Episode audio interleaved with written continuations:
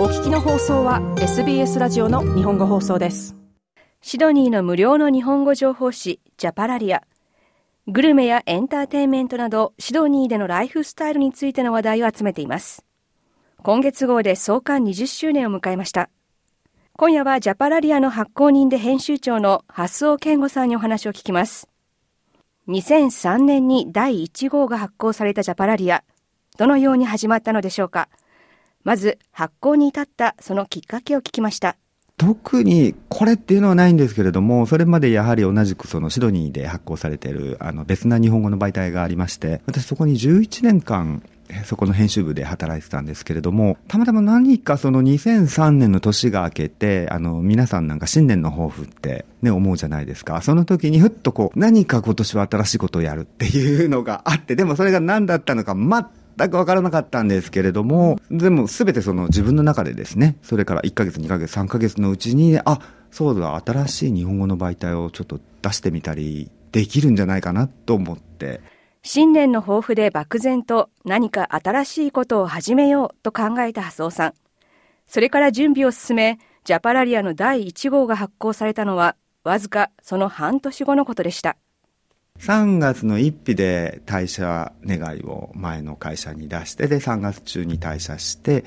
で、まあ、それから、それ以前もちょっとずつはちょっと始めてたんですけど、でもそれはもうビジネスネームを登録したりとか、そういう本当にね、だから実際に始めたのは、えー、4月から4、5で、で、6月が最初の1号目の入校だったんですね。すごいペースで進まれた気がするんですけど、じゃあ、もうかなり構想は決まってたんですか？いや、本当にないんですよ。本当にその、ね、新年1日からそので、しかもその雑誌をやるとかそんなことも全く思ってないままに何かやりたいと思って、で、それがパーンってその2月か3月ぐらい、や雑誌だっていうのが。でもまあそれからはね、あの結構その自分がそれまで働いていたもう一つの媒体とは全然違うものを出したいと思ってましたで、そこからは結構どういう内容にするかっていうのを決めるのは早かったですね。ジャパラリアという名前はどこから？はい。これは私が自分で考えて生み出したいわゆるまあ造語ですよね、うん、辞書に載ってない言葉なんですけれどもやはりもう当時からあのインターネットの時代でしたんで媒体名ジャパラリアという媒体名を検索してもらうときに真っ先に出てくる言葉にしたかったんですね。うん、辞書に載ってない言葉だとそれの確率が限りなく高くなるので、以前に働いていた媒体とは違うものを始めたいと考えた麻生さん自分の強みを生かした情報を発信しようと決めたそうです。その前勤めていた会社が強かったっていう分野が政治経済ですとか、そういうジャンルだったんですね。で、その会社で私はどっちかっていうとエンターテインメント系のページを担当してまして、で、まあ、その自分の得意分野を徹底的に活かせるものにしようということで、ですからジャパラリーダーはもう当館最初からライフスタイルに特化した雑誌ということでやってきました。うんうんうん。え創刊当時はお一人でされてたんですか？今も、今ももうほとんど一人、一、人というかね、私デザインはできないので、デザイナーさんは外注さんでフリーランスのデザイナーさんに、で、あともちろん原稿も一人では全部書けないんですけども、皆さんもフリーランスのライターさんにお願いして書いてますので、だから誰かを雇っているわけではないんですね。え、それで20年間、あの、続けて来られたということは、すごく強靭な心身の。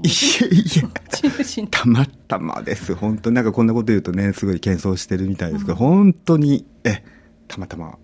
毎月発行されるジャパラリア、どのような工程で作られていくのでしょうか。実は発行当初からそのプロセスは変わっていないそうです。はい、うん、1号ね、終わって締め切りが片付いたら次の号に向けての取材であったりとか、うん、で、あの、ジャパラリアエリア特集っていう関東特集でありますんで、そこのレストランなんかをどこのレストランに当たるかとかね、うん、あとインタビューの必要があれば、どの人をインタビューするか、人選とか、それを、まあ、1ヶ月サイクルで毎月こなしてるっていう。作業で一番辛いところとか、あの、ここが踏ん張りどころみたいなのってありますか？あの、私、もともと編集畑で来たので、原稿を書いたりするのはもう本当に大好きだし、全く苦にならないんですけれども、うんはい、広告営業も同時に私やってるんですね。こちらはもう本当にセンスも才能もないなっていうのがね、もう20年前から未だに宿泊してますし、未だに上手になれないですね。あの、まあ、20年間いろいろ、あの、あったと思いますけれども、特に思い出に残っている出来事だったり、号だったり、何かありますか？そうですね。個人的なことになっちゃうんですけれども、はい、2009年に私、あの、ちょっとした、まあ、病気、十二指腸潰瘍だったんですけれども、突然倒れて、で、緊急手術を受けて1週間入院したんですね。うん、それっていうのが、でも1週間の入院ってやっぱり、あの、毎月雑誌を出してる身としては結構、大変な時期だったら大変だったなって思うんですけれども、ちょうど締め切りが終わった直後だったんですね。それで1週間丸々入院して、もちろん病室では点滴のね、管がつながって、もう作業なんか、あの、ラップトップでも何もできないような状態だったんで、あれはそうですね、その、ジャパラリアがどうこうっていうより、すごくラッキーだったなっていう、はい、時期が悪かったらちょっとあの号は休館とかね、1号お休みせざるを得なかったんじゃないかなっていうのがあって、それはすごく自分でも、すごいですね。思い出深いですね。ビジネスを自分で起こして続けていくことは簡単なことではありません。ジャパラリアという事業が軌道に乗ったという手応えを感じたのはいつ頃のことでしょうか？いや、未だに本当に宿泊してますよ。本当に本当に謙遜ではなくて、もう、だから私が下手なんでしょうけれども、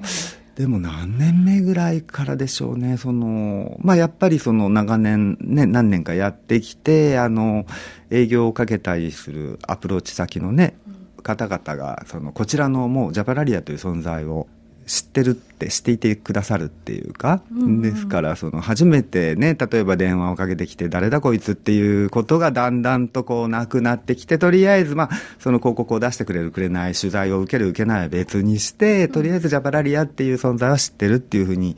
思われてきたのがそうですね。でもそれでも5年とかもうちょっとかかったような気がします。10年はいかなかったかもしれないですけどちょっとやめようかなっていう時はありませんでしたか？それは、なぜか、というか、もう、あの、引くに引けないっていう状況はありましたね。はい。もうなんか、やっぱりそこはなんかくじけたくなかったっていうね、始めるのは簡単で、ビジネスってね、誰でも本当に名前さえ登録しちゃえばビジネスできちゃいますけれども、やっぱり特にこうやって雑誌としてね、形のあるものとして毎月発行してますってきたものが、1年2年で、あれ？あれ？どこに行っちゃったの？っていうふうに言われるのはやっぱみっともないっていうのが、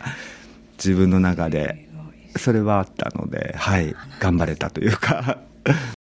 初尾さんは1992年にオーストラリア・シドニーに来ました。なぜオーストラリアに来ることになったんでしょうあれはね、もう、あの、やっぱりワーキングホリデーの制度。はい。私もあの最初は知らなかった、よくだから当時の人って日本人、よくし、うん、あの制度知らなかった人も多いんじゃないかなと思います、ねうん、ただ私は日本から東京の出版社で働いてまして、その時に留学関係の雑誌のお仕事もやらせていただいたことがあって、うん、そのその雑誌を通して初めて、あワーキングホリデーっていう制度があるんだっていうのを知って、でちょっとじゃあ、自分自身でも行ってみようかなと、それが最初でしたね。そのシドニーに30年以上とどまることになった、はい、どうしてそのままシドニーにいることになったと思いますか？やっぱりすごくこう居心地がいいっていうのはねこれはもうシドニーに限らずオーストラリアに住んでらっしゃる皆さん感じてる部分多いと思うんですけれどもあの私はあのもともと地元は熊本なんですけれども大学から東京でで大学卒業して2年間東京の出版社で、まあ、東京に6年住んでまして東京自体はもちろん今でも大好きなんですけれどもやっぱりちょっとこう当時息苦しく感じる部分っていうのをこれ私だけじゃないと思うんですけどどうなんでしょうね東京で暮らしてる方々。うん。でそから比べると、やっぱシドニーっていうのはもう全然何でもありですし 自由ですよね。あの、まあ、ライフスタイルにフォーカスしたジャパラリアを創刊されて、はい、まあ、20年間、言葉を変えれば、そのシドニーのライフスタイルを、まあ、追ってきたところもあると思うんですけれども、はい、どうですか、20年間でシドニー、変わってきましたでしょうか？変わりました。特にやっぱそういうライフスタイルっていうことになるとね、一番まあ、顕著に私自身がよく感じるのは、レストランの特集を結構力を入れて、ジャパラリアね、はいはい、やってますんで、こんなにたくさんおしゃれで美味しいレストランは昔はなかったはずです。はい。ええー、すごくそれは、あの、進歩したんじゃないですかね。シドニーのそのグルメ事情っていうのは。まあ今、シドニーっていうと、ね、もちろんその物価高とか、なんか家が見つからないとか、はい、いろいろあのネガティブな声も上がってきたりしますけれども、はい、それでもそのシドニーのいいところっていうのを挙げるとすると、どこだと思いますか、シドニーの魅力というか。シドニーの魅力、まあ、やっぱりこの開放的な雰囲気どうなんですかね？他の都市に住んだことがないので、うん、うん、それちょっと一概に比べられないですけれどもやっぱりシドニーに住んでいるとすごくこう開放的に自由でなんかこうあの束縛感がないっていうんですかね、うん、人に迷惑さえかけなければ自分の好きなことをできるっていうそういう風潮はすごくいいなと思います。2020年から本格的に始まった新型コロナウイルスのパンデミック。感染の拡大を防ぐためにシドニーでもロックダウンが行われましたジャパラリアも最初のロックダウンの時に2回、次の年のロックダウンの時には4回、合わせて6号を休館しました。最初のそのロックダウンの時に2ヶ月続けて休館、うん、つまりそのお仕事が初めてゼロになったっていうのは、これもしかして大学卒業して社会人になって以来、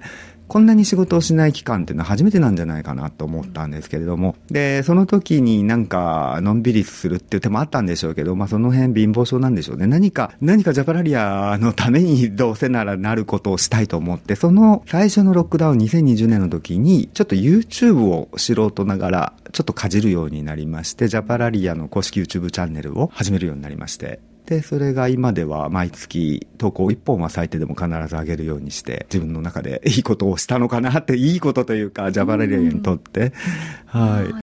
創刊20周年を迎えたジャパラリア。これからの20年を聞きました。挑戦という意味では、まあ、さっきも言いました、その YouTube を始めて、で、今やね、もう SNS の時代で、珍しいことではありませんけれども、で、そこにやっぱり映像を伴う YouTube っていうジャンルをね、やっていくと何か、うん、もう少しちょっとこう可能性が今後見出せるのかなとちらっと思ったりもしてます。あとはその現状維持っていう言葉、これ私あの、実はこれ、